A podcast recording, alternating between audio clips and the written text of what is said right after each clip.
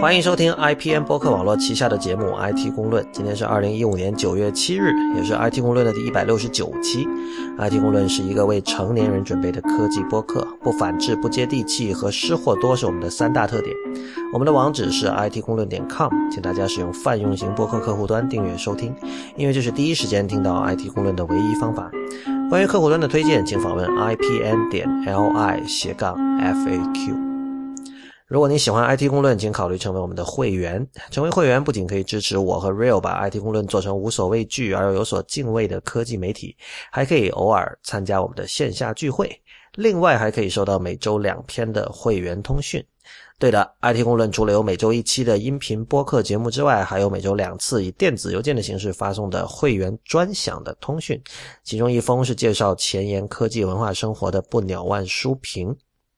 如果您对会员计划感兴趣呢，请访问 it 公论点 com 斜杠 member，it 公论点 com 斜杠 m e m b e r。如果您暂时不打算入会，也欢迎您用小费的方式给予我们支持。it 公论在支付宝和 PayPal 都是 hi at it 公论点 com，h i at it 公论点 c o m。那么我们就开始今天的听众反馈环节。首先是纠错哈，real，呃，不算纠错了，就是上次我们又在节目里忘记了的一个是没想起来的一个事儿，就是三星的那个定制化的那个 Android 的 UI，那套 UI 的名字是叫 Touch With，Touch 触摸那个 Touch，我们加 W I Z，对，这就是一个简单的一个回复。有很多位朋友都给我们指出了这一点，谢谢他们。然后有一位叫这个 at nisky 八零 n i s k y 八零的朋友在 Twitter 上给我们的反馈，他说这个中文电子书在一些表格上的处理实在是让人无语，想起了 IT 公论在本期节目中的吐槽，好像是我们上次讲那个微信读书的时候提到的吧。然后这位朋友给了一个截图，就是可能大家都看过哈，就在很多电子书里，就本来是应该有一个表格的地方出现了，就是那个表格完全被拆散了，被拆散成了就是一。一个个这个这个怎么说啊？bullet point 也好，或者就是一段段也好，呃，但我觉得，呃，不只是中文电子书了，就表格的处理，好像一直无论是在这个网页上还是在电子书里，都很就都是一个很麻烦的事情。而我们知道，其实大部分电子书的格式其实就是 HTML 的一种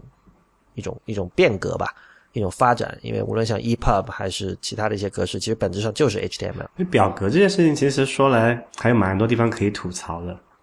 呃，我先问你，你没有留？你反正你在中国、国外都都现在都算是长时间的生活过了嘛？你没有留意到一个现象，中国人特别喜欢用表格。啊，真的吗？没有哎。我举个随很简单的例子，比如说你去这个啊，一个填一个什么政府的表单，就一般来讲，嗯，中文的会是一个。规整的表格让你填，然后但是国外的那些表单基本都是一些我们叫 form 的东西。哦哦，你说这个意思？OK，这两个什么区别呢？表格基本上它是一个定长，就你会有一个呃这种最低宽度吧，或者说至少呃，然后那种 form 东西就相对来说要自由一点，它可以可长可短。然后如果啊就是宽度不够的话，它可以就变成嗯叫什么来着？一行一行的形式嘛。就我不知道这个习惯是从什么地方形成的，因为在我看来，有很多在国内填那个填表填表的时候，其实那个很多那种东西不一定是需要一种固定的那种有那种方格的表格的形式嘛，完全它可以是像那种啊一个更加自由形态的这种 form 的形式嘛。那这里可能两个名词有点奇怪，一个是 table，一个是 form，中文的话有一般会翻成表格和表单吧？对。我不知道这个是不是跟那个中文的那个呃文字有关系，因为中中文大部分时候的就填那些表单或者表格的时候，它的每一个 field 就每一项啊，它不会特别特别长，因为这个文字的区别嘛，对吧？但是你像那个拉丁文字的话，它一般某一个表单，比如说当你填了名字，中国中文你可以比如说留个四个四个字的宽度。差不多就能应付百分之八九十的情况了，对吧？因为毕竟那种少数民族姓是超过四个字的会比较少嘛。但是拉丁人的名字就长长短短各有各异啦，都有，对不对？对，而且包括你，比如你要用拉丁转写写，比如泰国人的名字都会非常长。对，没错。所以我不知道是不是因为这个东西的呃存在导致了大家就中国特别特别喜欢用这种呃这种定宽的表格吧。但其实表格的处理，不管刚才也讲了嘛，不管是在呃电脑上还是在指数上都是比较麻烦的。呃，但这也想起我们早年间那个，应该是九十年代吧？你记不记得 有一个非常牛逼的金山公司的应用叫做 WPS？它在中文表格的处理上，就如果我印象，如果我记忆没错的话，是远远强于同时代的 Word 的。哦，是吗？那做了什么特殊的这个设计呢？就是它会有很多符合中国人习惯，或者是国那种那种使用表格来完成一切可以想象的，呃，那种填单任务的应用啊。它对表格做了很多特别的处理，而那些同样的，就当时我做我也做过嘛，在学校里面也用过一些啊，不是当时对也用过一些。然后当时体验就是说，哇，这个用 Word 做的那个表格，就做那个表格非常麻烦的情况，在那个 WPS 里面是非常方便的。OK，我觉得在。表格可能最大的一个问题就是它是一个完全反 responsive design 的一个一个东西。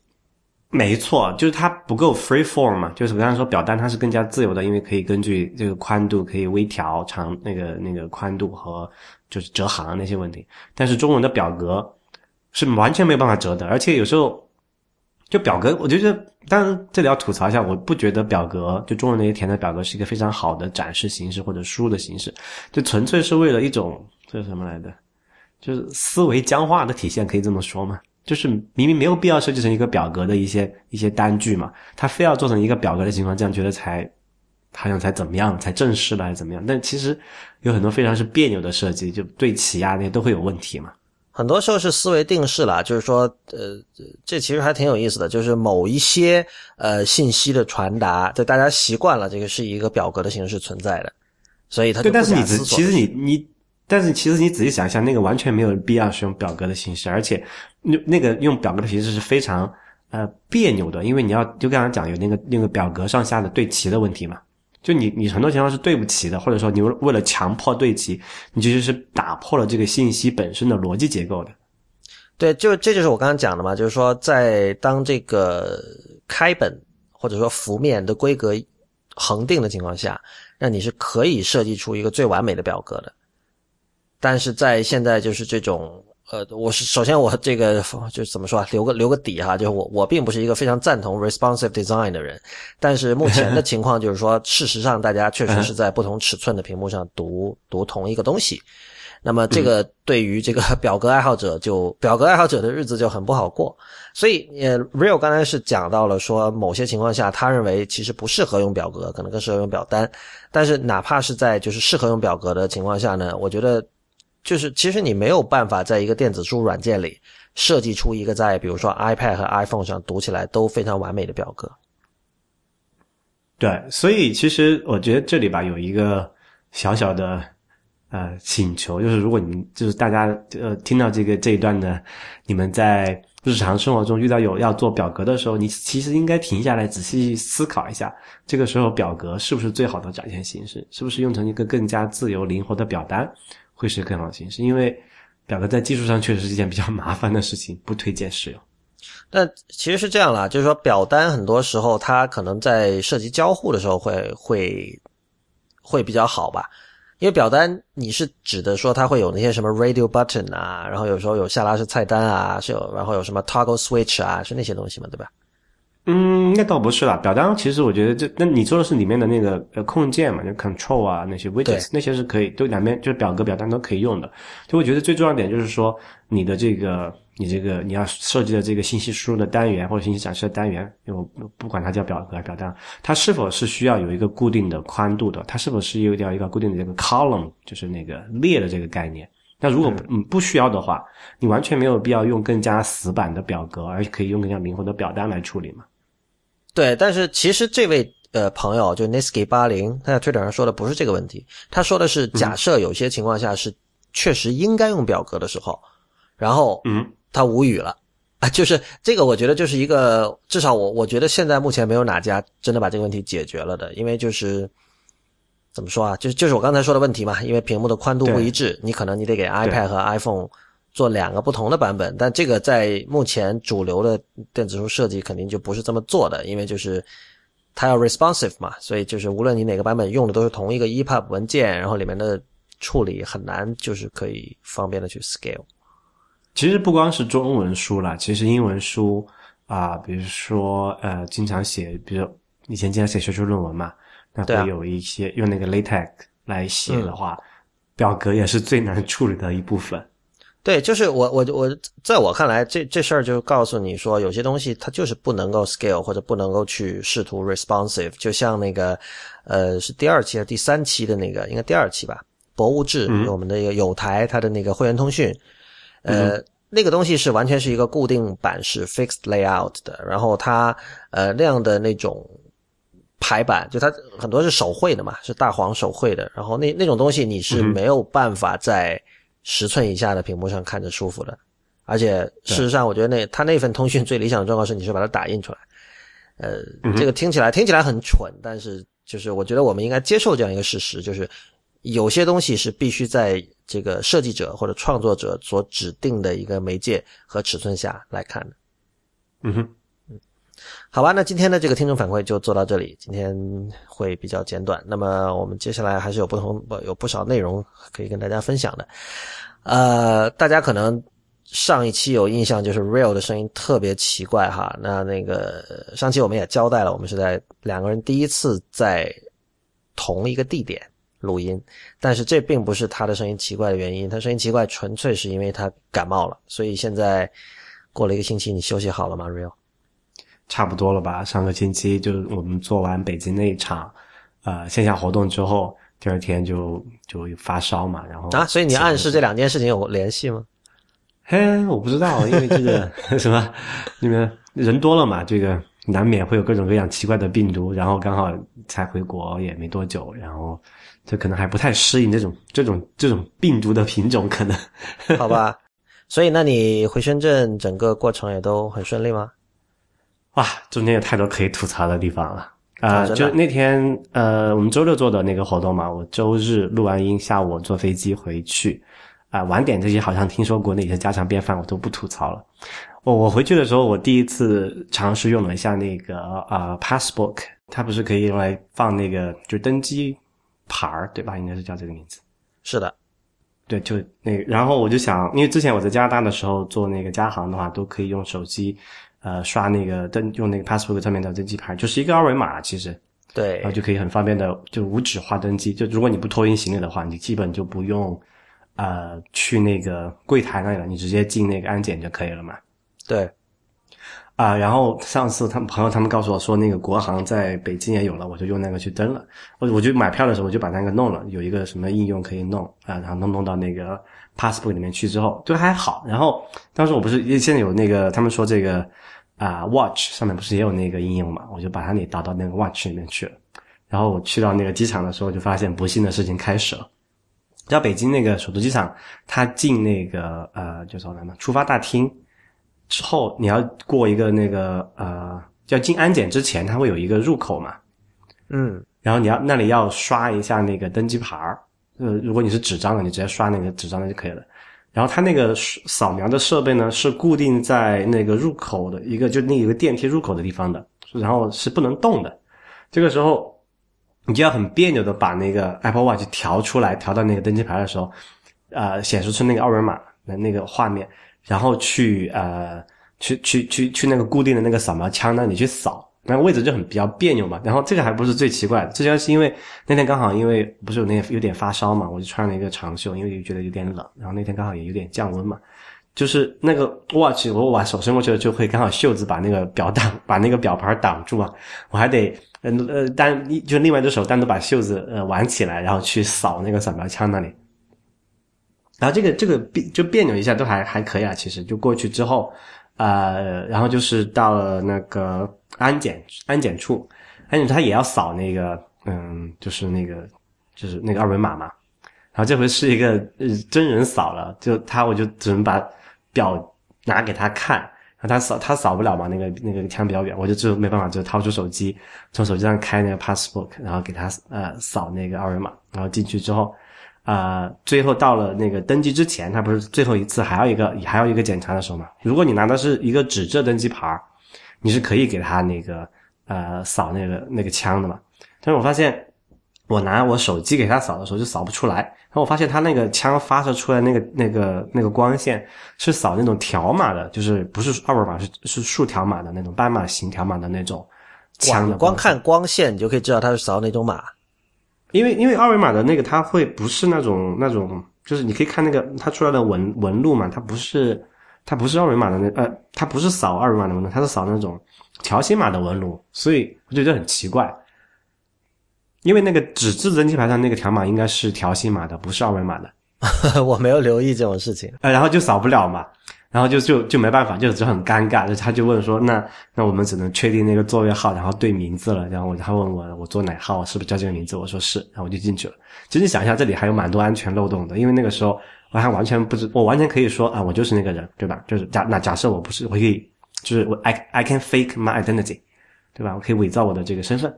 然后我可以去任一个航班。你的意思是，由于扫码失败，就是他只能够依靠你说你是谁来判断你是谁？就是有三一一共，如果你登机到上飞机这个过程中，一共要扫三次嘛？前两次都扫都是都是扫描成功了，因为都是有人或者有那个二维码的扫描枪的。但是最后那个入口那里是那个那个枪，似乎我看那个纹路是不能扫描这个啊二维码的，它只能扫条形码。然后最后那一层的时候，我是没有办法确定，因为那个时候是决定，因为你那个进了安检之后，他是他是不会管你去哪个飞机或者哪个哪个那个登机口的嘛，对吧？对，这个时候是靠最其实是要靠最后那一层来决定说你到底是应该是上能不能上这个航班，然后我就上去了。哎，等等，你说这个最后第三次扫码是发生在什么时候？是进安检之前还是之后？是就是过了安检之后进到那个出发大厅，然后在某一个登机口，你上飞机之前，你不是有个那个那个叫什么那个？那个桥嘛，廊桥对吧？那个东西在美国是一般是有个人，他会就是你可以自己伸手机过去，但是如果你不知道怎么弄的话，那个人会给你示意放到那儿。对呀，就那里就是一个人，但是我把那个呃呃就是 passbook 给他，他扫不出来。然后你就说你是谁，然后坐在哪个座位，然后他让你进去了，所以你觉得这是一个漏洞是吧？对，我觉得这里就会有点有点有有一小点问题吧，对。对，就是事实上等于说你并没有通过在上机之前的最后一道这个确认身份的这个这个步骤。对，就是没他没有办法确实的确认我的身份。哈，那就是说这个是属于国航的设备问题了。因为我怀疑可能是刚好我去那个登机口的那个枪是不支持扫扫那个二维码还是怎么样？但是所以你觉得这是个别现象？我不知道，因为我这是我第一次在国内使用这个 Passbook 登机嘛，我不知道如果再多试几次会怎么样。我从来，我也我也从来没用过。你你可以下次留意一下，或者你你买飞机买机票的时候，你可以问一下你的航班是支不支持这个用这个 Passbook 登机。对，这就是一个很常见的一个新技术普及的一个一个障碍吧。就是你像你刚才那一一系列的那个动作哈，其实从一开始。呃，你在第一次扫描之前，你要在试图在手表上把那个东西调出来。我相信你这个体验已经并不是特别好了。嗯，你得你得按一下那个，对你得摁一下数字表。先先不提你因为发烧穿着长袖这件事情，就是你要摁一下数字表冠，然后你可能得等一下，对吧？然后你得找到那个 passbook，然后你得对对对，把它那个东西调出来，然后去扫。然后还我我我还不知道，就是说那个扫描的那个扫描器。是不是处在一个可以让你的这个手手臂很舒适的伸过去扫这样的一个一个姿势？然后就不是就是一个很别扭的位置啊。对啊，而且这时候很可能你后边是站着一群人等着，所以就那时候 你是处在一个压力很大的状态。就那天还好，后面没有什么人，我还可以很从容那里扫了几次才扫。对，那是你运气好嘛？但如果是万一后面有人的话，你就会觉得哦。我自己为了玩这个新的科技设备，然后再浪费一帮人的时间，所有这些东西加起来会使会使得你这个使用这种新技术的体验，其实是远远差于你老老实实用一张纸质的登机牌。没错，我我最早在美国用 Apple Pay 的时候，其实也有类似的体验，而且还有的时候就是，其实直到今天，就是有的店员可能见，就是尤其是在手表上用 Apple Pay 的这个人，可能还不是特别多嘛，所以你每次用都会被他评论一番。当然，这种评论一般都是善意的。然后他会说，他会说，哇，很酷啊，什么什么什么。然后就是你得跟他 chit chat。然后，这其实你并不希望你的这个行为可以引起别人的注意。你希望就是付了钱，大家开心。你你不用去拿我的，我不用把卡递给你，你不用刷卡，大家都省一点事儿，然后付钱就走了，就是这样。但是在目前现阶段，还是难免会引起一些注意的。对，其实我觉得特别像那种日常生活中要呃使用到的东西的话，它的这个可靠度啊，就是 reliability 必须得非常高，不然的话就会出现刚才我说那种就是的 social pressure，就是社会的压力，因为你会觉得，呃，就刚才你说，就如果有人排队的时候，你还经常出岔子，就好像你用信用卡刷然后授权老是失败一样，对吧？就会觉得，对对呃，你这个人怎么这么麻烦？知道你有新玩具玩啦，不用在这里秀啦，赶快啦，后面一堆人等着呢，就 就是会有这样的。没错，没错。对，OK 啊、然后其实这就这次从那个北京呃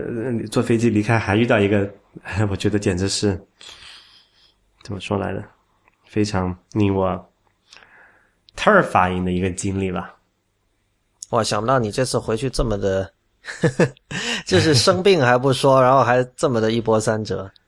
就我我上那个飞机的时候，我在那个登舱门的时候，我发现舱门上贴了一个标志，有个 WiFi 的标志，我特别开特别开心。我说，因为因为之前我知道美国有很多这个航班它，也不是很多吧，有一小部分航班它有上面有机载的那个 WiFi 嘛。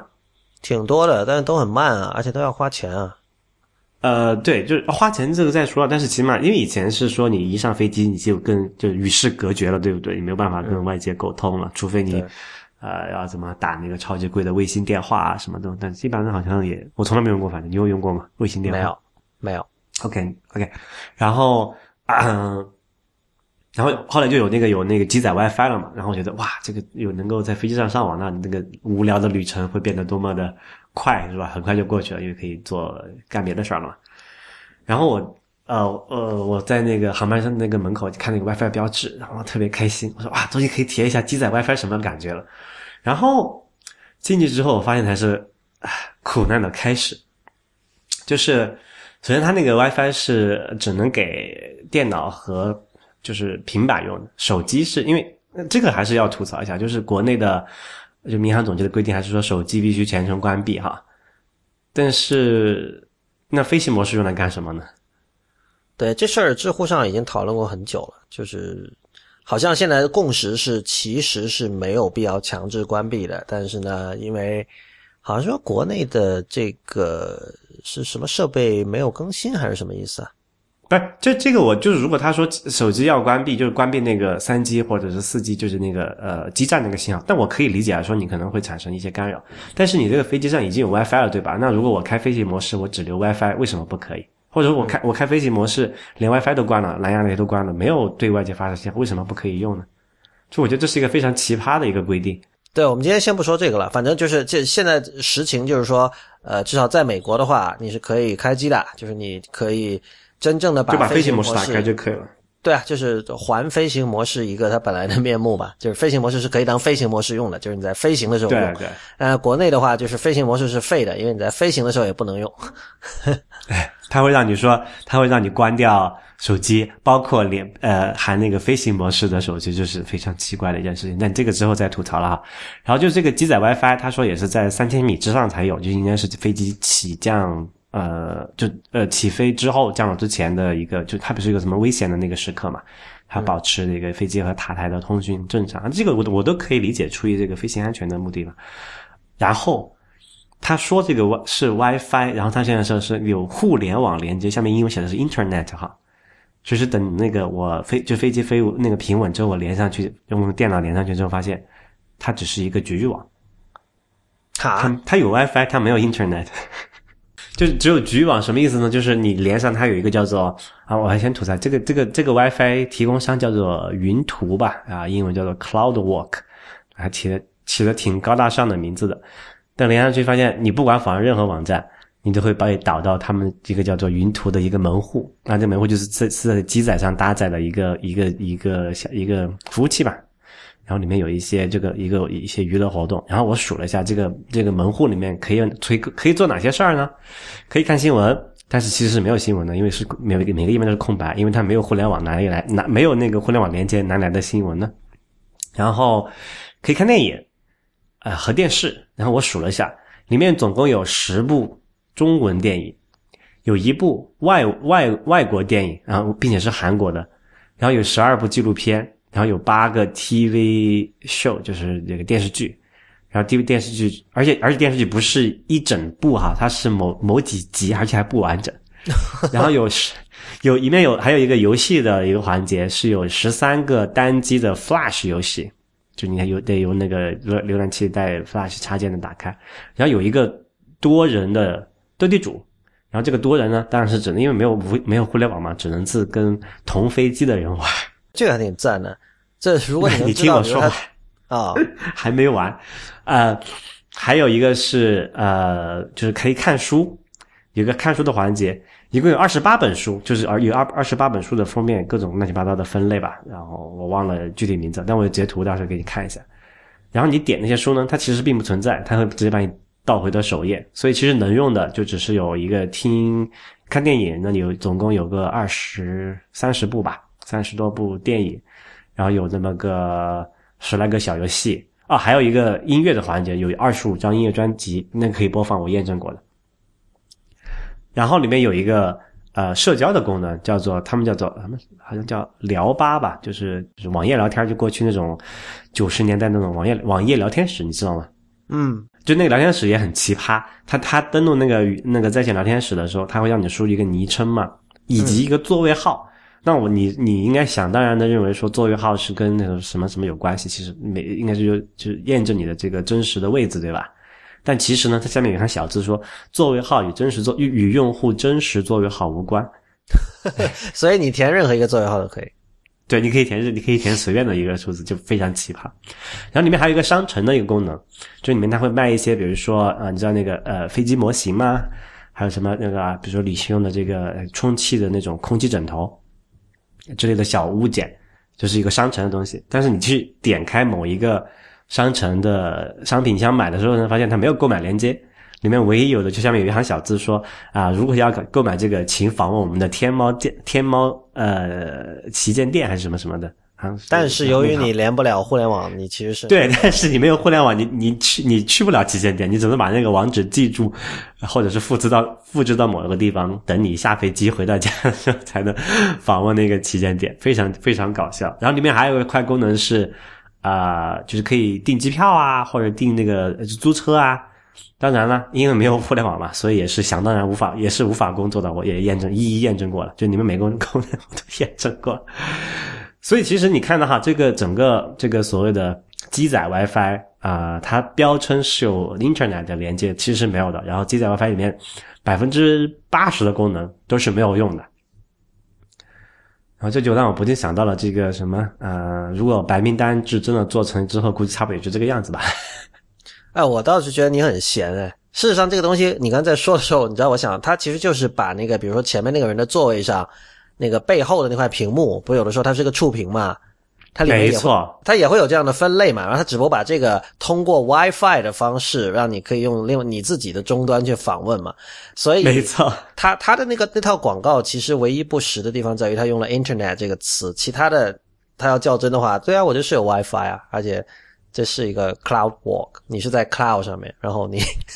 你漫步于我的这个呃这个，但你不觉得这里面有有点有一种欺诈的嫌疑吗？哦，我这个飞机是有 WiFi 的，不，我跟你说，我说我这个咖啡馆是有 WiFi 的，你会怎么想？提供 WiFi 呃呃，提供 WiFi 接入，呃，对，这就是那那就是怎么说啊？这个它有暗示了这个可以接入互联网的这个含义。它不用暗示，它就是明示，它说 Internet access 啊。对，什么是 Internet？如果你只有一个局域网，是不叫 Internet 的。其实这个这是说明在大部分人的语汇里是 intranet 这个词是很少出现的嘛。就基本上这就像我以前讲过，有一个可能也也没有就是真的很小，就肯定不还不是九零后的朋友，他已经不知道什么是不能上网的电脑，就是他在他的人生中从来没有用过一台不能上网的电脑，对吧？反正 anyway，就是整个这个体验，就是让我白高兴了一场，然后非常 terrifying。嗯。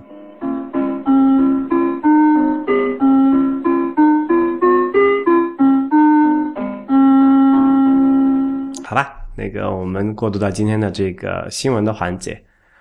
呃，这周也出了点儿很多不大不小的事儿吧。然后第一个比较小的事儿是 Google 换新的 logo 了，你看了吗？哦我觉得这是大事儿吧，这这这为什么是大事？因为就是用户量很大，波及面很广，然后就这这大家都普遍说，这九九年以来它的这个 logo 的一个最大的变化，很多人可能不知道，其实过去它的 logo 是有微调的，但是调的那个幅度很小很小，所以基本上大家看不出来。但这次一下从这个衬线体变成了一个完全无衬线的一个一个一个体，呃，怎么看的话，就是就真的很不好看啊。嗯、我觉得对比一下吧，我觉得比之前的好看一些，反正比之前好好看，好吧？嗯我觉得其实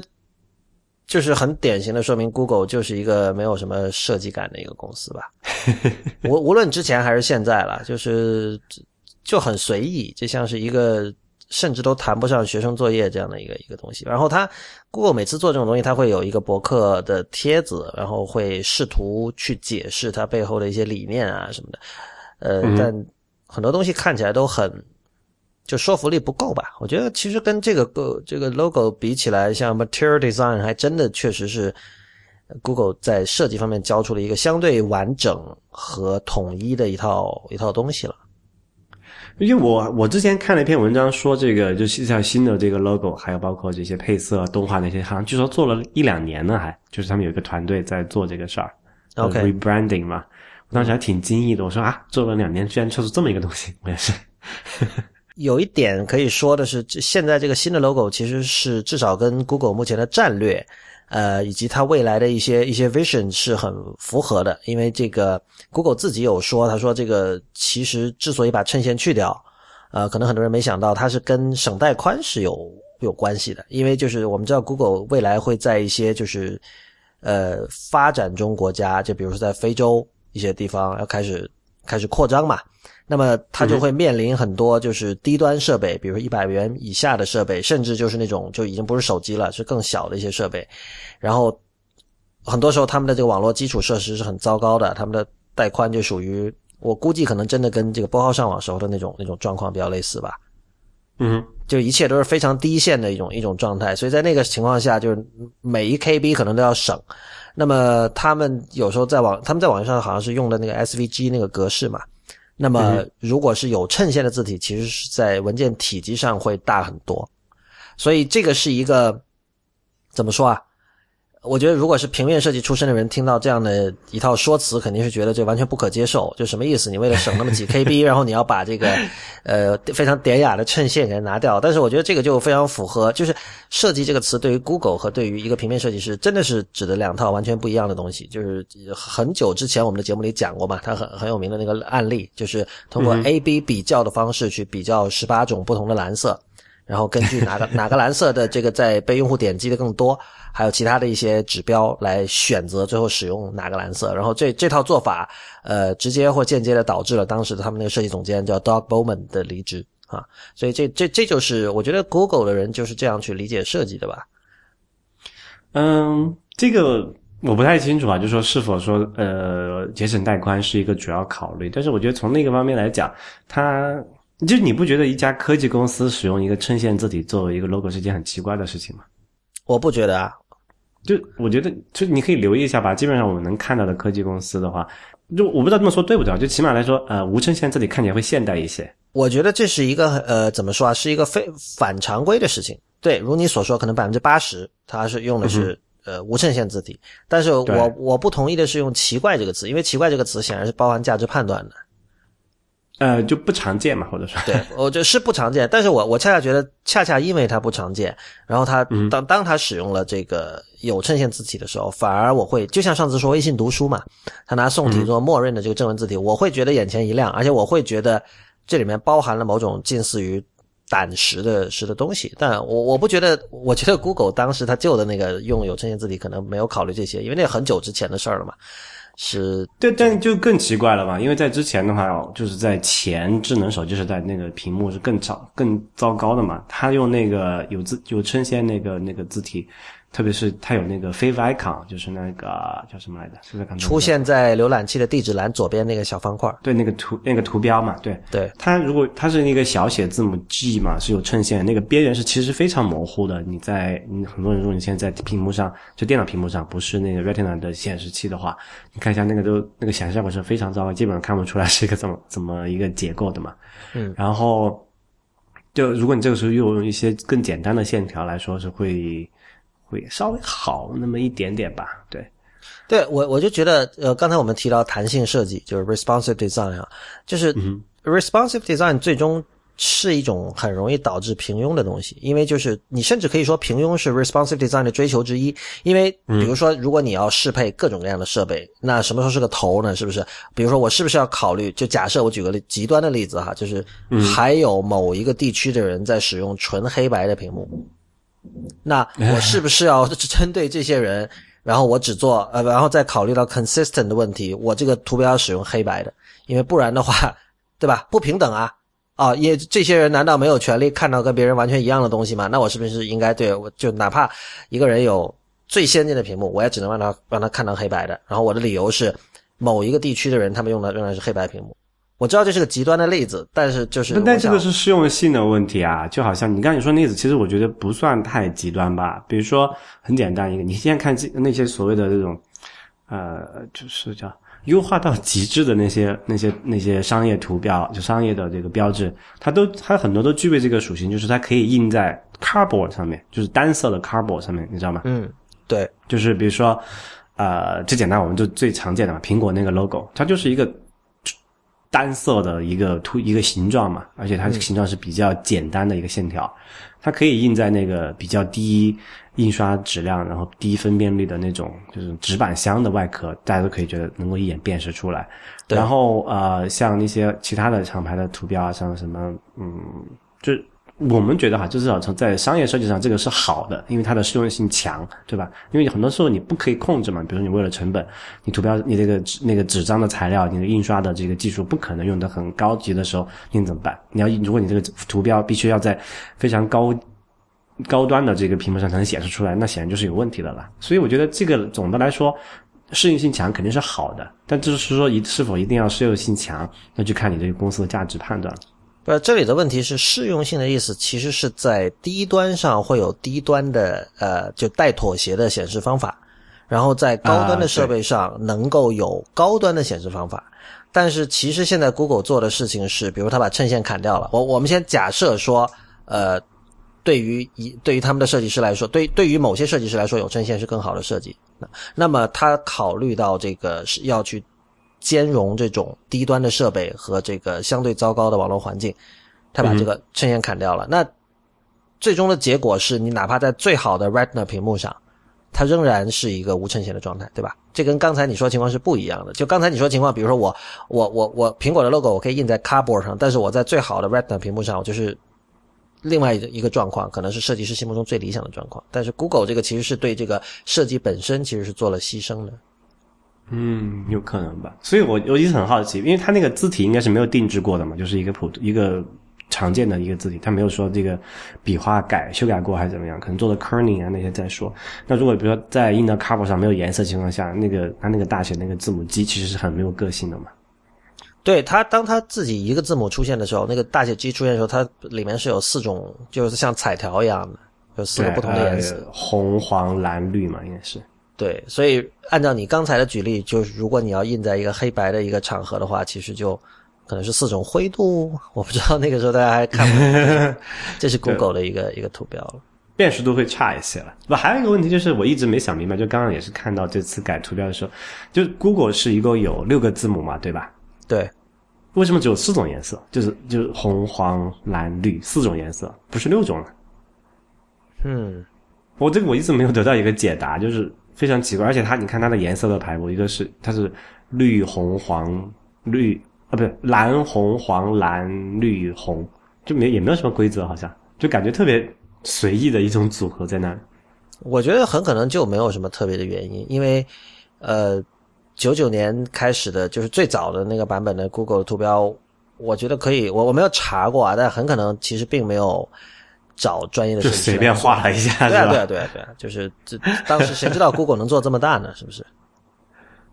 然后，然后其实后来出现的有趣的事情是，就是你我们想一下，Google 这个作为一个搜索引擎刚出来的时候，它是以简洁著称的嘛？就当时其他的搜索引擎，什么雅虎啊，什么 Alta Vista，基本都是它首页是一个门户的感觉，是吧？下面有一堆链接，上面有一个搜索框，但是 Google 就就完全不一样，它就整个页面就空白的，什么都没有，只有一个搜索框。那么就这种。这其实是一种不讲究，而这种不讲究在当时让人眼前一亮，然后当时成了一种所谓的简约，是吧？成了一种就是呃，你不用就是 Don't make me think，这是一种，这确实是一种就是在当时看来，呃，非常高效，而且就是让人觉得就这当时认为的好的 UI。那么我觉得在这种情况下，可能大家也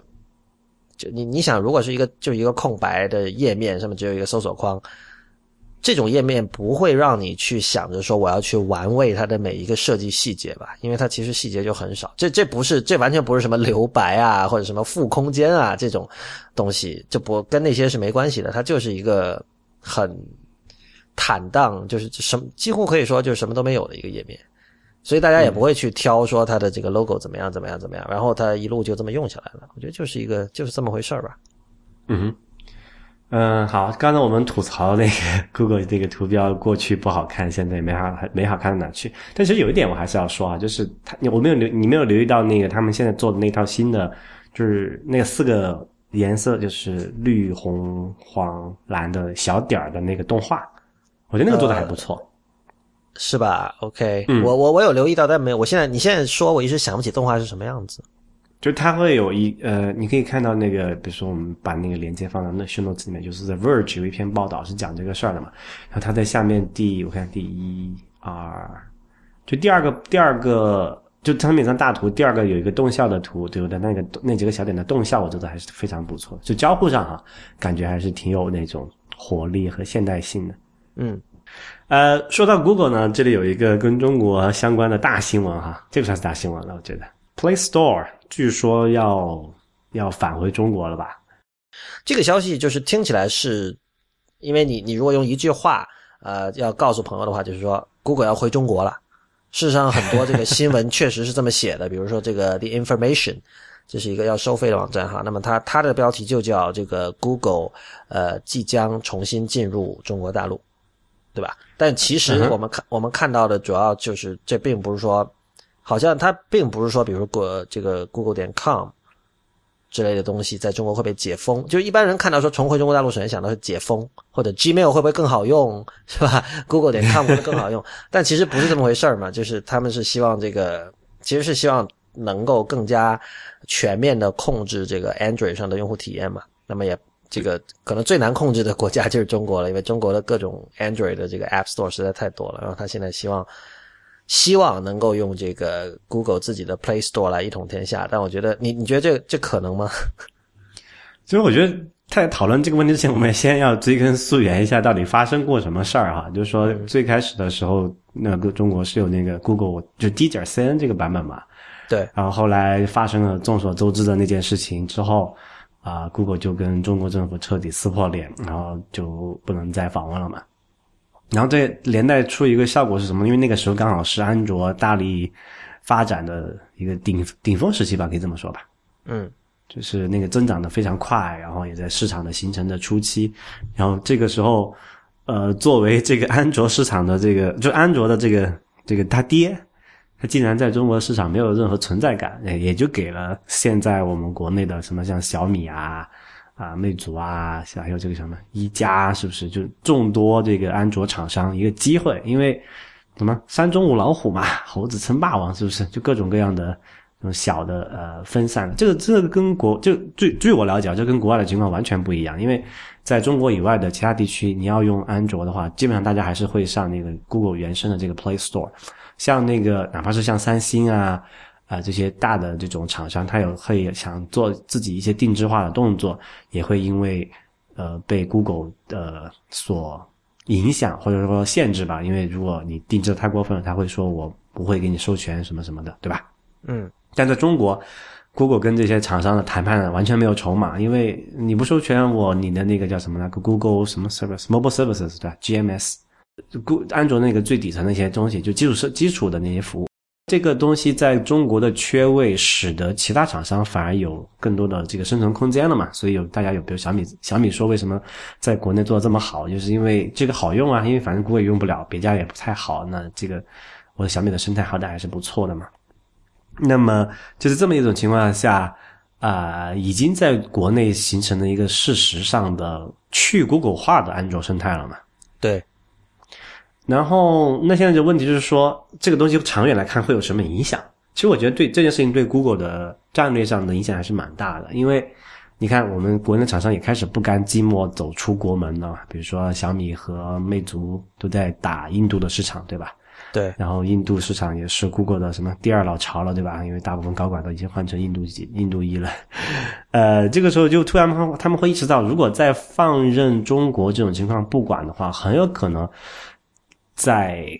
从中国诞生出来一个可以挑战呃 Google 以后在移动市场地位的这么一家厂商啊，比如很有可能是小米，对吧？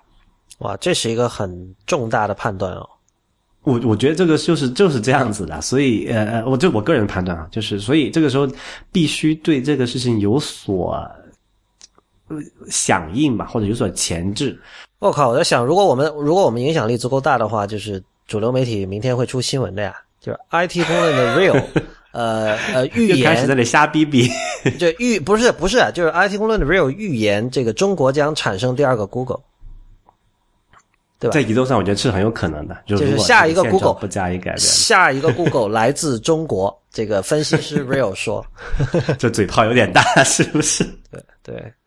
我也再接着说完我的那个理解啊，就是说这个时候啊，就因为你你反过头来想一下，现在阻止小米啊这种厂国产厂商或华为这种厂商出海的呃唯一的限制是什么？就只剩专利了嘛。嗯，就是因为它用了很多，比如说这个呃软件的专利也好啊，还是硬件说呃无线啊、基带一些专利也好，因为过去有像什么高通啊这些厂商帮你罩着，但是毕竟你毕竟你去了那个美国这个什么兵家必争之地之后，也会发现这个专利的坑是非常非常深的。Google 之前花了那么多钱就收购专利，像之前那个北电倒闭的时候，那么多人去搜专利，他为了什么？就是为了这一天嘛，就给自己构。就构筑一个法律的护城河嘛，嗯，那么如果专利问题也被也被解决的话，那 Google 在海外的日子真的是会比较堪忧了。所以在这个大的背景下面，突然冒出这么一个新闻，说 Google 要可能通过这个借 Play Store 重返中国市场，还是一件挺在我看来比较合理的事情吧。然后接下来的问题就是说，那。我们解决了这个必要性的问题，那我们现在看那个就是呃操作就是可行性的问题了。因为按过按目前或者是过去这个 Google 和中国政府的关系，这件事情必然是没有什么戏的了，对吧？对。但是这个契机在哪里？契机我想了一下，其实也比较简单，就是联想嘛。简单来说，呃，联想之前收了不就这 Google 之前收了摩托罗拉，对吧？联想后来又从 Google 把手上把摩托罗拉收过去了。这么一下就变成了一个微妙的一个关系，可以通过这么一个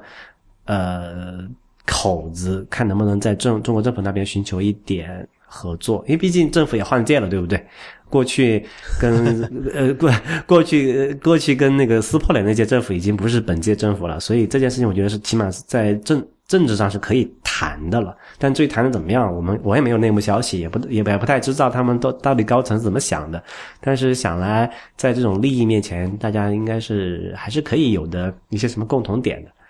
啊。那么解决这些可行性之后，问题就我们来看操作上层面怎么怎么去做了啊。首先，在意识形态上，肯定还是不可能说直接开放。国内访问 Google 的其他服务，比如说搜索啊和就邮件，肯定是不要想了。对，我觉得短期内是没有戏的。那么唯一的可以可以解决的方案就是说，做一个这个 Play Store 的特别版，所有东西都在国内，然后要经过这个政府审查，然后要接受各种行政的管理。而且而且新闻确实是这么说的，就是这个就就已经明确说了，这个 Play Store 是会自我审查的。啊，是吗？啊，我还没看到这个。对，是是有这么说的，而且其实我觉得这点跟 Google 本身的领导人的换届也是有关系的吧？就是啊，换了更加务实的印度人了。没错，这不就是不不呃，我这跟国籍倒不呃，这不能说跟国籍没关系，因为好像以前大家的理解是，之所以 Google 以前跟中国政府会这么强硬，其实跟那个 Sergey Brin 他本身之前在共产国家生活过是有关系的。对他对这个东西有有什么生理上的反感吗？对，是的，啊，然后 Sunday Pichai 确实肯定是一个更加务实的人。然后就是关于他，其实大家去 Quora 上搜一下，可以看到他的很多这种内八卦吧，也不算八卦，我我我倾向于认为是真的，就是他是一个呃很擅长玩办公室政治的人。这个得解释一下啊，就是大家听到办公室政治可能会觉得是一个负面的东西，但是真正玩的好的人就其实是就不留痕迹的，就他他会 对他他会让所有人都觉得这个人很很很 nice，然后大家都很喜欢他，然后他同时可以就是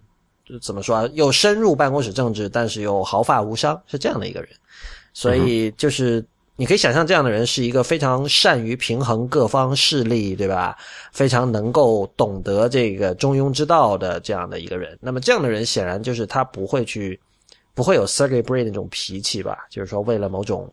意识形态上的一种一种坚持而放弃商业利益。我觉得这不像是他的风格。对啊，就刚才接着说那个实操的问题啊，就是说可能会形成一个这个中国特别版的 Play Store，然后有各种审查官东西。其实，在本质上，它跟国内现在的那个什么几大，呃，这个叫什么呃应用市场没有本质的区别，这跟中国的任何平台没有本质区别，这一点就是对对吧？对。所以其实说到这里，就我们其实已经不用太关心这个东西啊、呃、哪一天或者什么有什么弄了。就我们假设这件事情是存在的，就而且就要照刚才描述那么执行的话，我们看受的影响最大的会是谁？就是谁会从中获益，谁会从里面倒霉？我觉得倒霉的应该就是现有的那几个大的应用市场吧。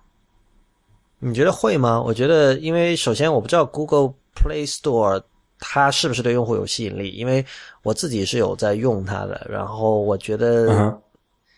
我看不出它就是这里面有一个问题是这样子：如果 Google 真的借这种这种什么曲线救国的方式返回了中国市场，有了这个中国市场定制化的 Play Store，虽然它在行政上愿意就会接受这个各种审查，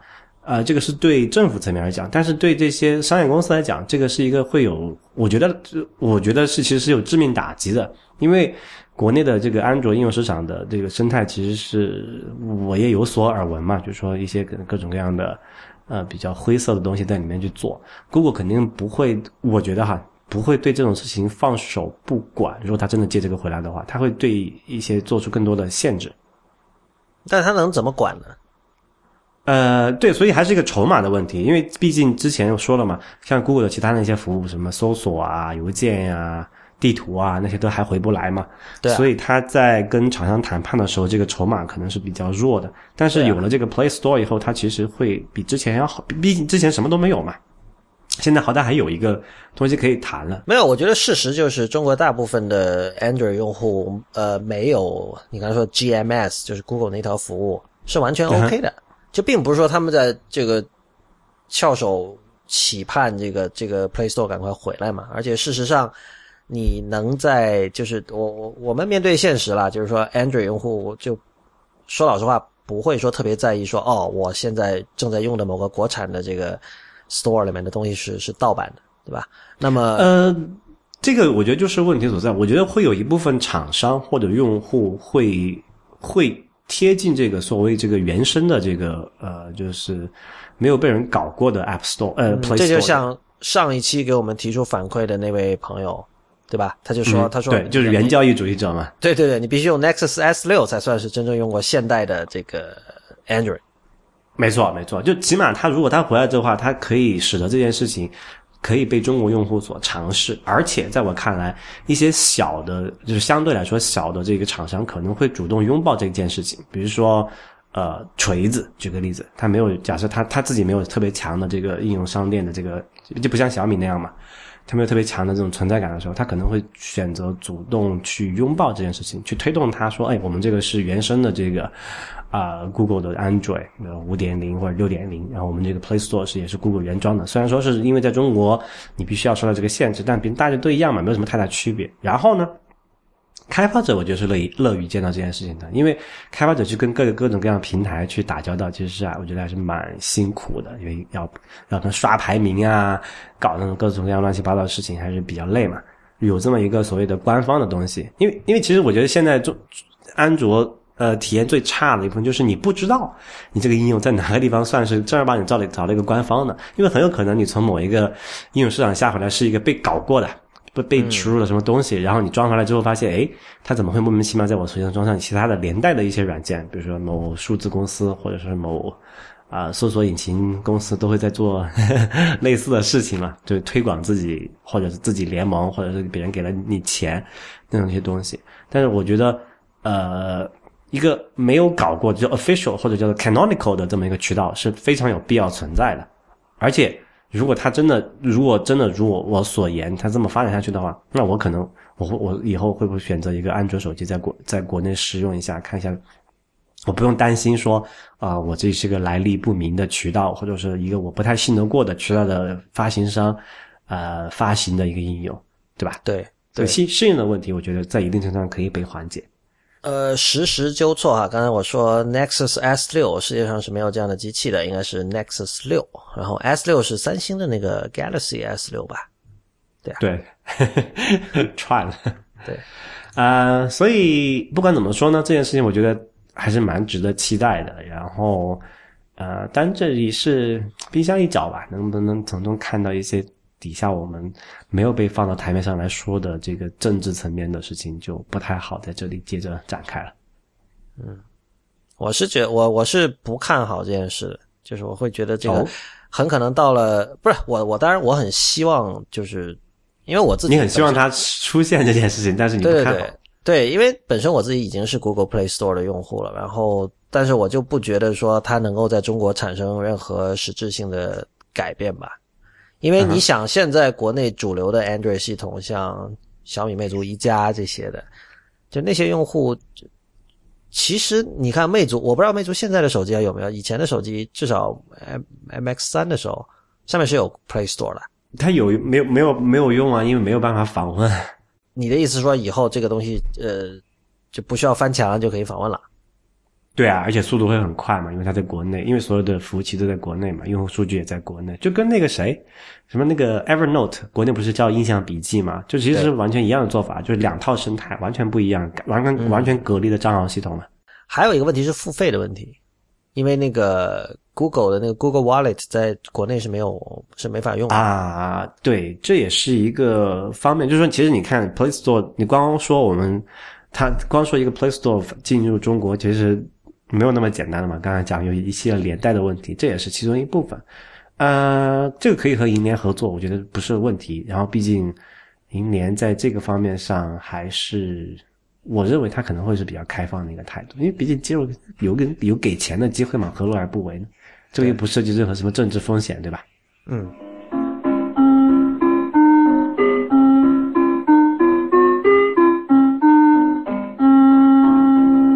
您现在收听的是 IPN 博客网络旗下的节目《IT 公论》。那么接下来我们会讲今天最后一个话题。呃，这个是一个怎么说啊？应该是如果大家有看我前两期的那个不了万书评的话，我写到了 John Markoff 的一本书。呃，那本书讲的是机器人学和人工智能，因为就是这两个领域其实是近年因为这个互联网的一些一些趋势。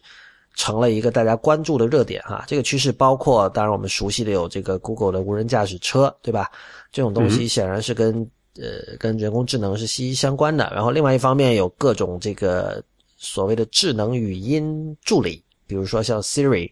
像这个微软即将在 iOS 和 Android 要推出的这个 Cortana，Cortana 在现在如果你用这个 Win 十啊什么的，你已经可以用上了，包括 Windows Phone。那 Google 也有它自己的那个 Google Now 里面有一个叫那个 OK Google 这样的一个一个服务，对吧？这些东西都是跟 AI 就人工智能直接相关的。那另一方面，我们也知道这个 Google 收了很多这种机器人公司，那么在这个自动化这方面呢，现在也有各种这个创业公司以及大公司都在蠢蠢欲动吧。呃，然后那个 Markov 它的。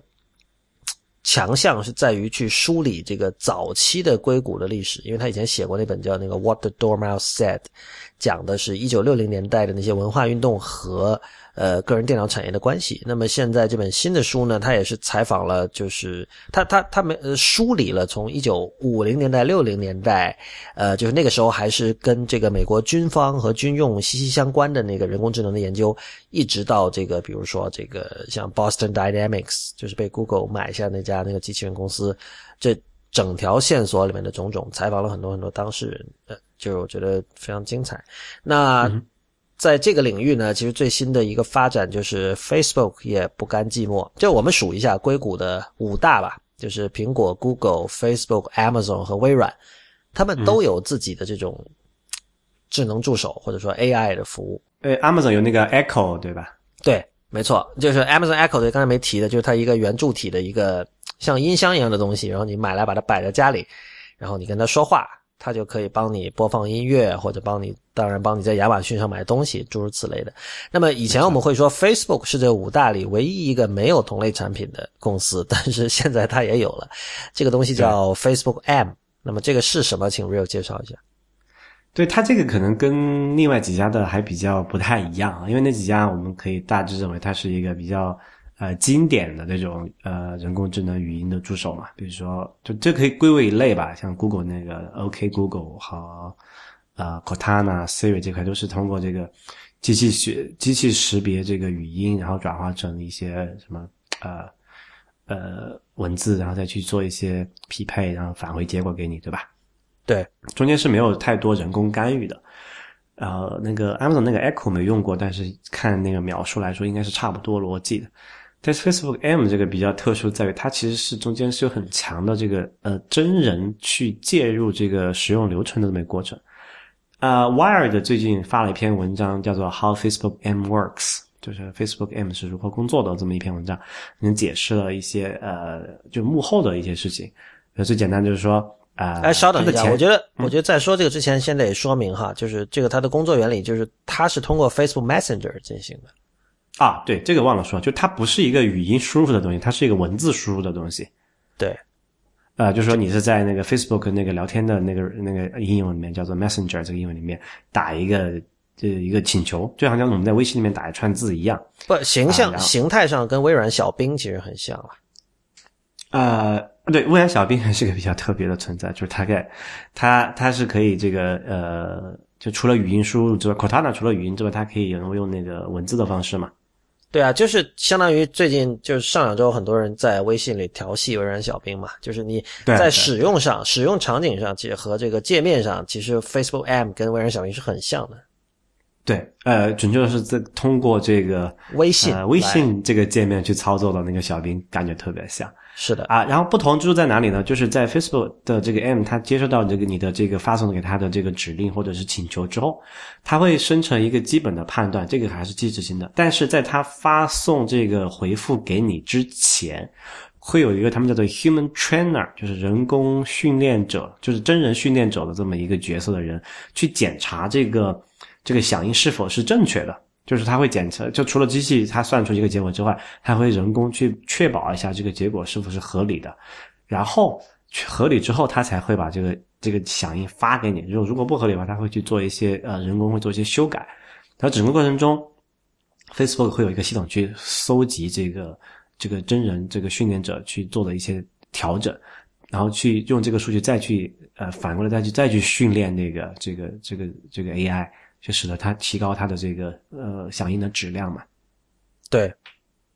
对我觉得这个这个其实还蛮新鲜，但你可以说，因为呃，因为这个 Facebook Game 它是后来才做的，对吧？它可能这个呃，对它就他们自己对这个结果还不是太满意，需要这么一个人工的介入的环节去保证这个质量。但是我很好，我很好奇，它这个怎么 scale？我觉得这个其实是他们在 Newsfeed 那边尝到甜头之后的一种一种对自我的复制吧。因为之前节目我们其实提过了，就是很多人不知道那个 Facebook 的 Newsfeed 就你的时间线其实是算法和人工深入介入呃是深度介入的一个一个结果，而且 Facebook 是有很多是有一个几百人的团队来去检查，就是说这个算法。所推荐的的算法对于你的 newsfeed 的这个调整，是不是真的是有效和是不是真的是这个能够让用户觉得更有价值？是有很多人在不停的手动微调这些东西的。那么，我觉得他们 Facebook 在对待这个 AI 产品，在对待 Facebook M 的时候，它其实也是采取了这样的一种非常实用主义的态度。呃，你说到 scale scale 的问题，我觉得首先去负责这些人工介入的人，很可能是一个外包团队。那么，在印度搞了一个，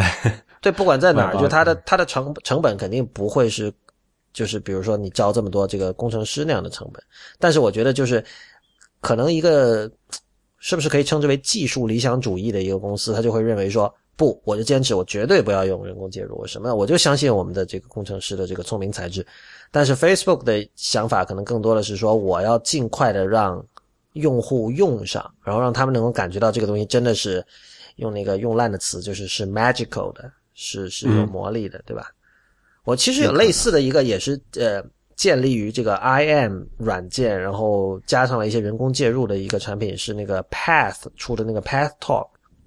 但是这个产品现在他们他们已经把它给好像已经给给去掉了，就是说 Path Talk 还在，Path Talk 等于是个 IM 软件嘛，但是有有一段时间，它是可以帮你去问问题的，比如说你在地图上搜到一堆你周围的餐厅，然后或者是理发店，然后你说这个我今天今天有没有空档，我可以预约，因为大家都很不喜欢打电话嘛，就是你可以给那个商家发一条信息，然后 Path Talk 就就是派人去帮你打这个电话，然后。这个功能，因为 Path 本身做的就是一直也就怎么说半死不活的，后来卖给那个 Kakao Talk 嘛，所以现在现在 Path Talk 已经没有这个功能了。那 Facebook M 其实跟这个就有点像。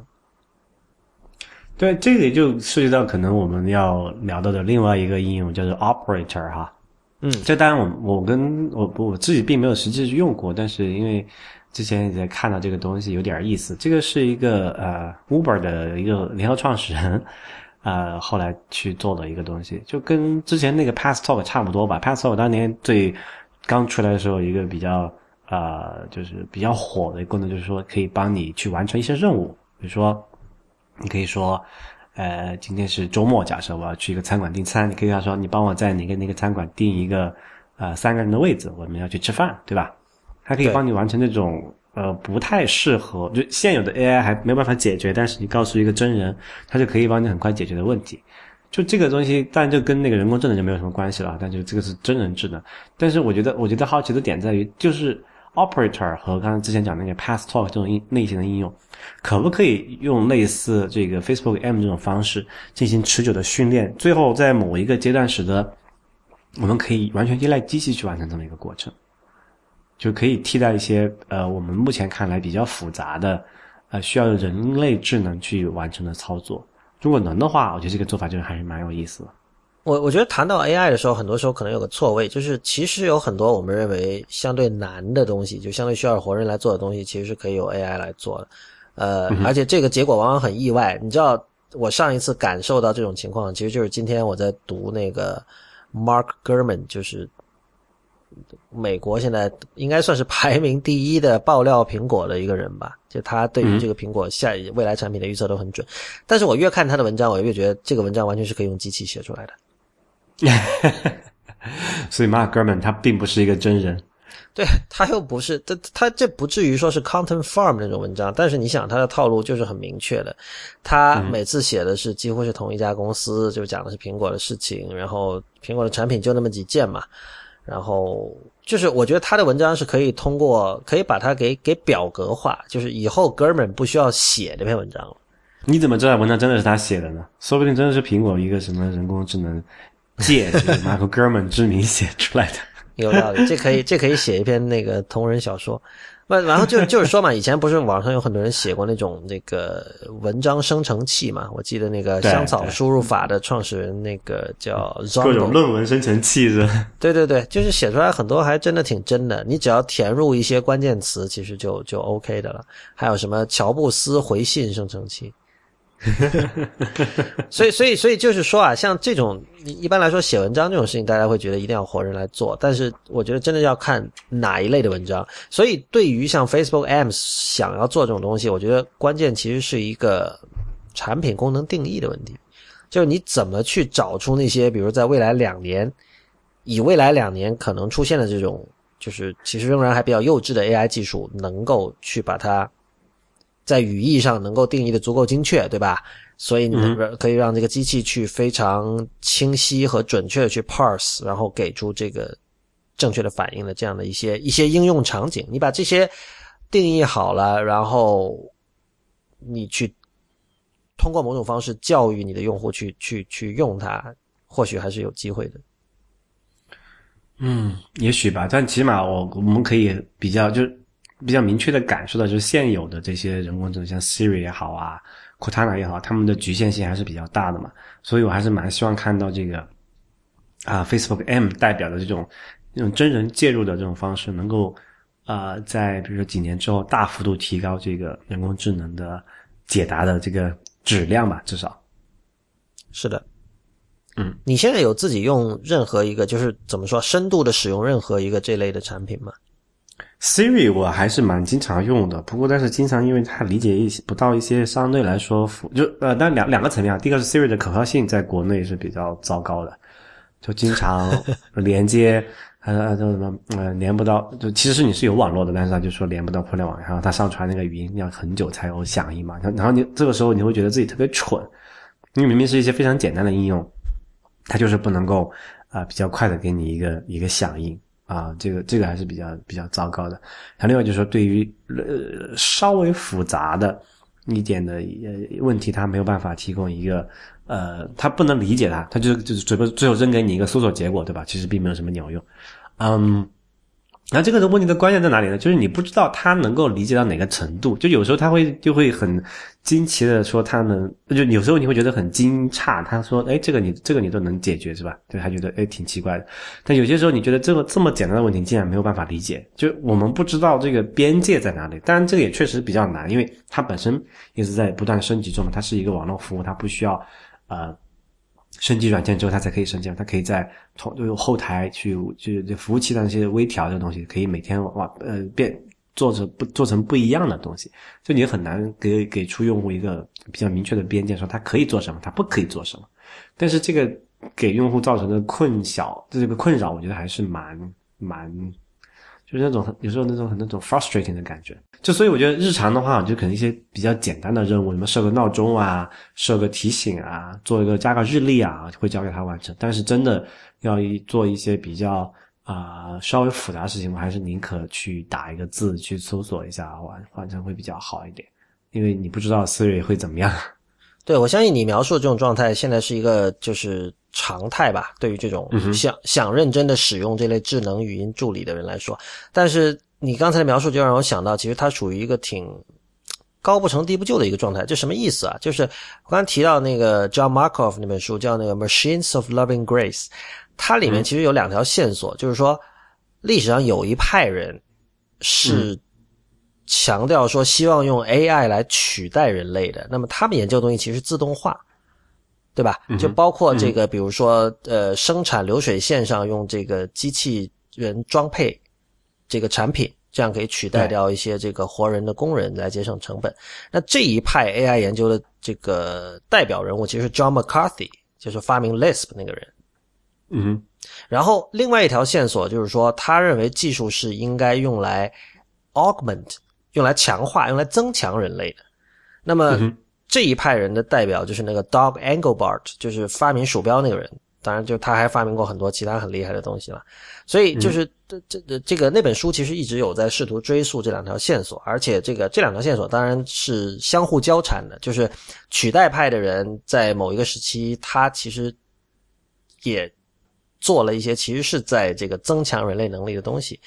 呃，他不是那么非黑即白的。那。我就在想到说，比如说刚才我们讲到 Twitter，Twitter 我觉得是一个典型的一个增强派的东西，就是这一种一种技术，对吧？增强派的技术很多很大程度上，它是一个，就说他自己什么都不是，他不做任不做太多的假定。当我们说一种技术很开放或者说很 free form 的时候，其实指的是这个，对吧？啊，对。当他不做太多假定的时候，其实他会需要用户这边做很多很多的努力。就你得自己去想我怎么来用它，它对于这个使用场景的定义什么都是不太明确的。但是另一块在在试图用 AI 取代人类的这一块的这种这种状态下呢，你你恰恰是需要，我觉得不只是把这个使用场景和需求定义的非常明确，而且你得把它很好的把它以一种机器能够理解的方式把它描述出来。嗯，然后才能够让机器去试图学习它。我觉得他们所谓的这个 train 怎么去 train 这个 AI，其实指的就是这个嘛，对吧？对。所以，呃，你刚才描述的你自己使用 Siri 那个过程，其实是说，就我们现在说不好，现阶段二零幺五年的这个 Siri 究竟是试图取代人类，还是试图增强人类？就是表面上它的名字是叫这个 assistant，是叫助手。似乎是似乎是一个用来增强人类能力的东西，但是另一方面，它又确实是一个，我我不知道，哎，你记得上次 John Siracusa 他们做那个 Robot or Not，他们做过 Siri 吗？那个那个播客你有没有听？叫 Robot or Not or Not？嗯，啊，你可能没听过。他他每期很短，就是说每期选一个人，比如说这个 Terminator，然后两个人就讨论这个这个东西算不算 robot。然后那个就这这都是 John 呃 Jason Snell 在问，然后 John Siracusa 在回答，然后那个 Siri 好像他们说不算 robot，然后反正 Siracusa 有自己的一套标准了，就什么样的东西算 robot，、什么样的东西不算 robot。我不确定，就是比如说在未来，比如在苹果的想象里，Siri 是用来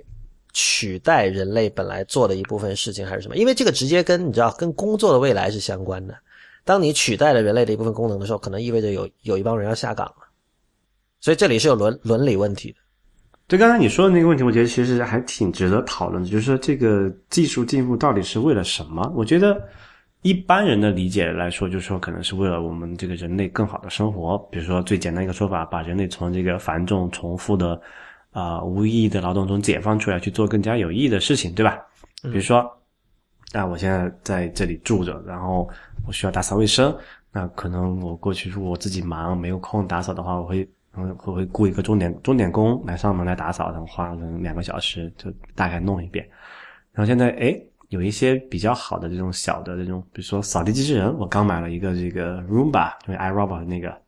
它可以扫地。然后他发现，哎，我发现他每天扫一下还挺好的，比较就至少就是就维持日常的这个清洁是是够了。然后我可能在一个星期再稍微拖一下地，就还可以，就这个事情我就可以自己来做了。那我就不不再需要找这个钟点工上我家来，哎，人工去打扫这个卫生了。那你可以说，啊、这是什么呢？我可以说是啊，我把这个钟点工从这个繁重的体力劳动中解放出来了。那你也可以说，你就是去让他丢了饭碗，对吧？没有了这个工作，你市场少了这么一个需求嘛？呃，这个边界在哪里？我其实这里面其实我我没有想太清楚，因为就好像刚才你说那个流水流水线上机器人替代这个传统的流水线工人，它是好的呢还是不好的？总体来看，我觉得我觉得它是好的，就是说，因为毕竟呃让一个人去在每天可能八个小时重复一件呃一模一样的事情，重复可能几百遍、几千遍，我觉得是非常非反人类的。对啊，如果能够自动化把这个事情解放出来，那我觉得那何乐而不为呢？你提到说那个技术其实是让人类可以免于做一些繁琐的事情，我认为这是事后的一种归纳和 justification。呃，你刚你一开始问到说技术进步为了是什么？我觉得其实哈，就是现在这种科学昌盛的年代是伴随现代主义开始的，也就是说这是二十世纪之后才出现的事情。就现代主义告诉我们，就是人类需要不断的进步，而这个进步是由技术促成的，而且这个这条曲线可以一直的不停的往前走。然后这这这个这这一套信念其实已经被证明为并不是那么的靠谱了。但是总体来说，大家是相信技术可以呃催呃促进人类的进步。但是很多时候，其实我觉得大家在一开始没有想那么多，他就是觉得技术进步是一件好的事情，而这个进步最终会带来什么样的结果，其实呃这些技术的发明人和先驱们其实是不知道的。呃，比如说像原子弹这样的技术，那属于特例。就当年已经有这个怎么说有识之士，在这个技术被发展出来之前，已经开始写信说要注意了。那同样，我们知道像 AI 的话，就就前不久那个霍金和 Elon Musk 不都相对高调的在公开场合说嘛，就请大家注意这个，呃，万一哪天 AI 如果变得就真正的强 AI 出现之后，人类可能会怎么怎么会被奴役啊之类的，这些就听起来很像陈词滥调的科幻小说里的故事，但是不对，这些人会这里其实那个是可以谈的，因为我觉得刚才那个说法其实是有一点问题的。就是如果说 AI 真的出现了，然后机器人这些技术都已经比就就已经有这个什么有有这个质的，或者是这个有一个飞跃的话，它怎么可能会来奴奴役人类这种低效率的东西呢？它要人类干嘛？它就直接干掉你就好，对吧？或者不需要你来这么一个低效率的 high highly inefficient machine。你的这个设想其实就是机器人相当于人类，相当于相对于人类，相对于蚂蚂蚁，你不会想奴役蚂蚁，对吧？对啊，你你奴役它干什么？它那个效率那么低，你为什么要去去跟它较什么劲，对吧？你就不如把它养到动物园里面。按按照你这样的思路，其实这个问题是不值得想的，因为如果那天来到的时候，人类已经灭亡了。所以就没什么可想的了，是吧？呃，也不一定灭亡了，就好像我们现在也不会让让蚂蚁灭亡嘛，它可能还会留着留留着观察，我们成为动物园里面被观被研究被实验的对象呗。嗯，对啊，但这个从这个意义上说，就是在很多人看来，那跟灭亡已经没有区别了呀，就是行尸走肉，另外一回事。对，呃，但但刚才说回刚才那个啊，就像刚才我说这个说啊，我们把通过这个自动化技术，通过机器人技术，通过这个人工智能，把人类从这些繁琐的这个重复的劳动里面解放出来，这个是一个方面，一个一个视角去看这件事儿。那你可以从另外一个角度，就是说，其实就是你人和机器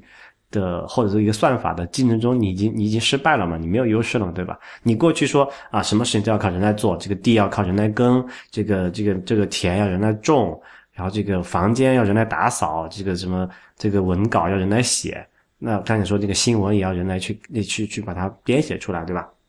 那其实看到我们现在越来越多的越在越来越多的领域，其实有已经出现比人工更加高效、更加廉价、更加产出稳定可靠的东西了。有机器人，对吧？刚才有这个，还有我们说算法生成的程序啊，算法生成的各种呃结果也好，其实这就说明这人类在那些领域里面已经处于竞争的劣势了，对吧？就是说，其实如果我们把这个眼光放得更加。呃，大的一个来看，就是你会看从工业革命到现在来看，人类其实是一天一天在缩小自己擅长的领域的。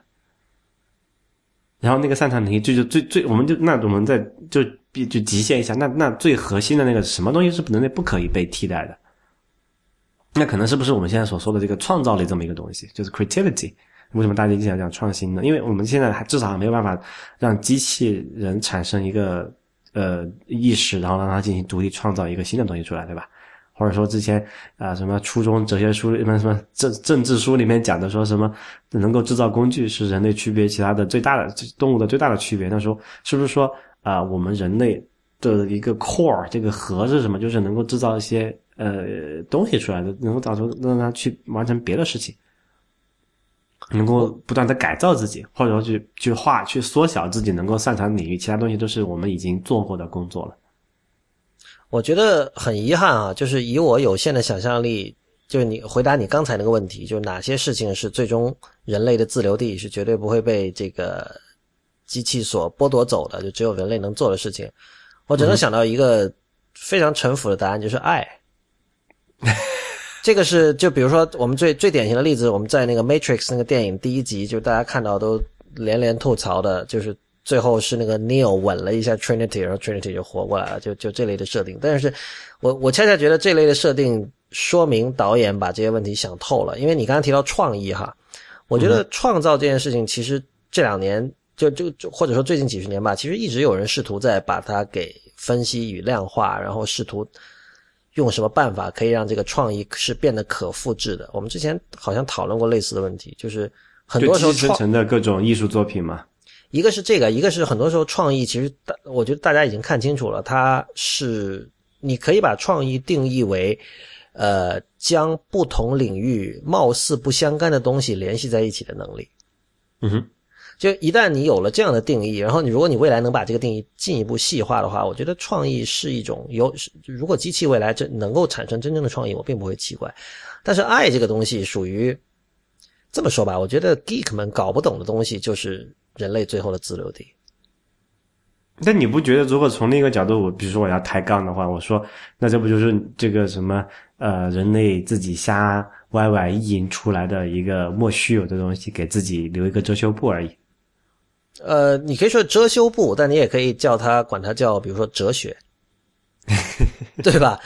因为其实这个说白了，最到最后就是精神生活嘛，跟这个宗教啊、所有文学啊、艺术啊都是这样的。我觉得哪怕是再死理性派的人，也不会大笔一挥说所有哲学、文学、艺术都是可以不需要的吧？也就是这样。所以这个这个说出来太政治不正确了吧？但是我想有人肯定心里面是这么想的。恰恰因为爱是但是我们搞不清楚的一件事情，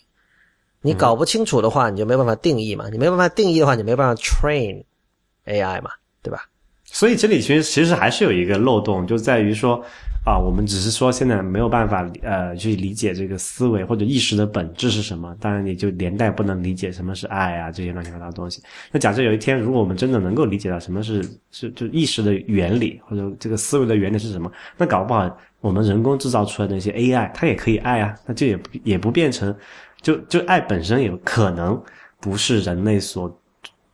独就是就唯一的或者说是独特的一个技能吧。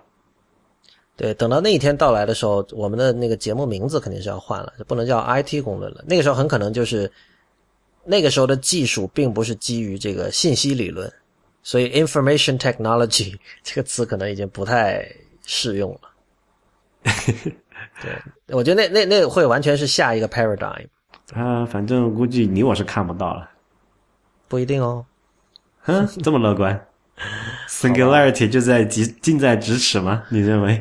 我我其实怎么说？我我对于 singularity 那套我并不是特别的感冒，而且我觉得就正如某一个呃那个叫那是奥地利裔的吧，叫 Hans Moravec，他是一个也是一个人工智能先驱，他就讲说 singularity 那本书还有那套理论的这个怎么说啊？它的火，它的红火其实是让这个真正的研究工作变得有点困难。因为大家的想象都 都都去想那些东西了，但是其实，呃，像 John Markov 他在书里有讲啊，就他采访了这么多人下来，他说最终他发现，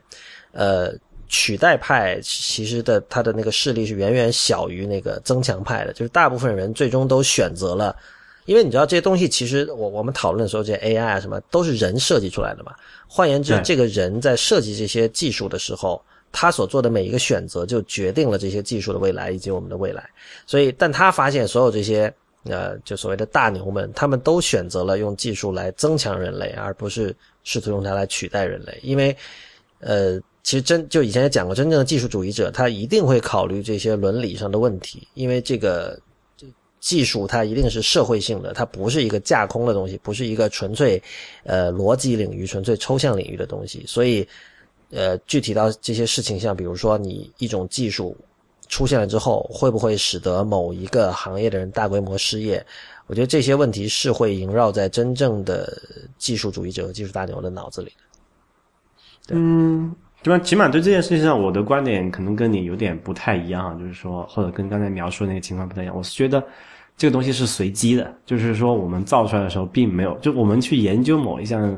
技术也好，我一项这个人工智能也好，其实并不会太多去过多考虑它的这个行与不行，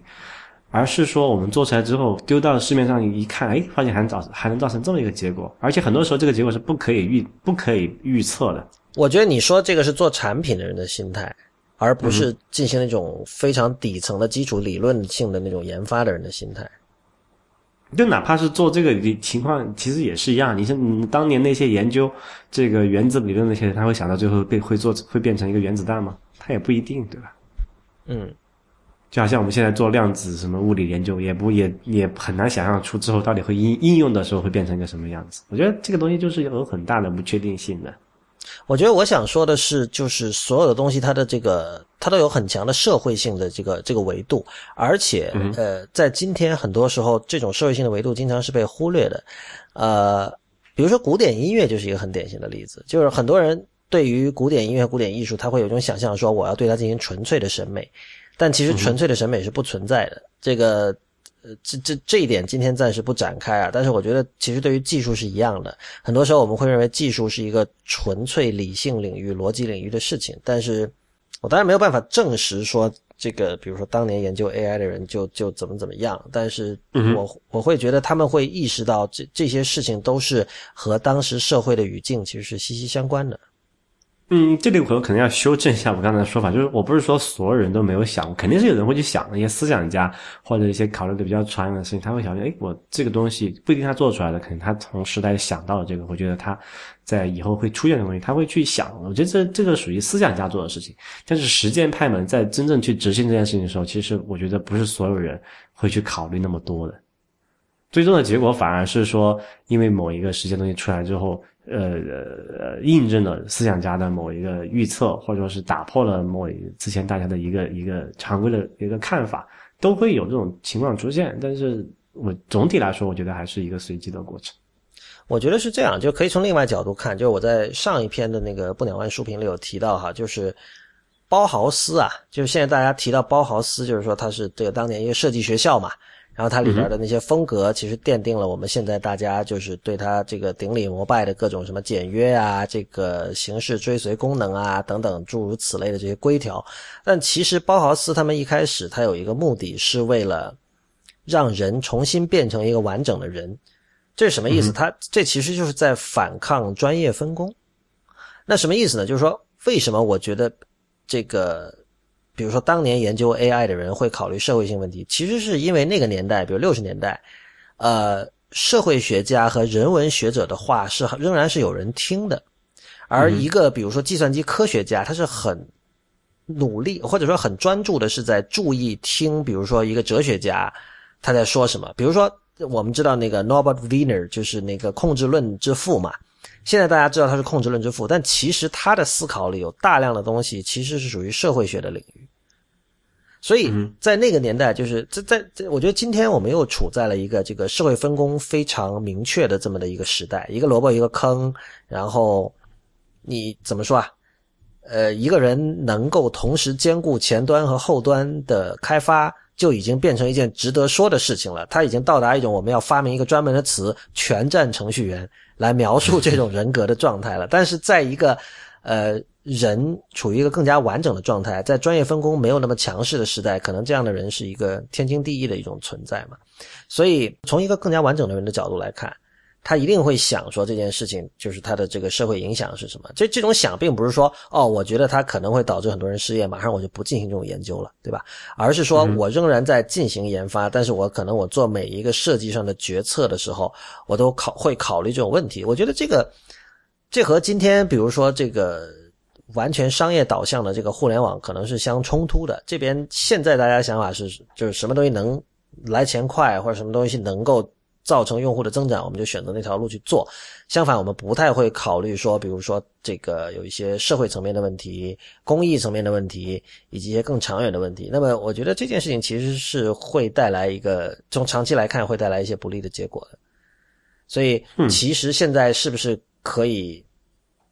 再一次像这个一九四零呃一九五零年代，就当时那个包豪斯那帮人？呃，在二战之后，他们都跑到了很多，有一大批人跑到了美国嘛。然后后来那个，就是在我上一期书评里有写了，就是这帮人是有和美国政府一起去试图重新以一种新的视听语言去塑造我们现在所熟熟知的这个美国式的民主人格的。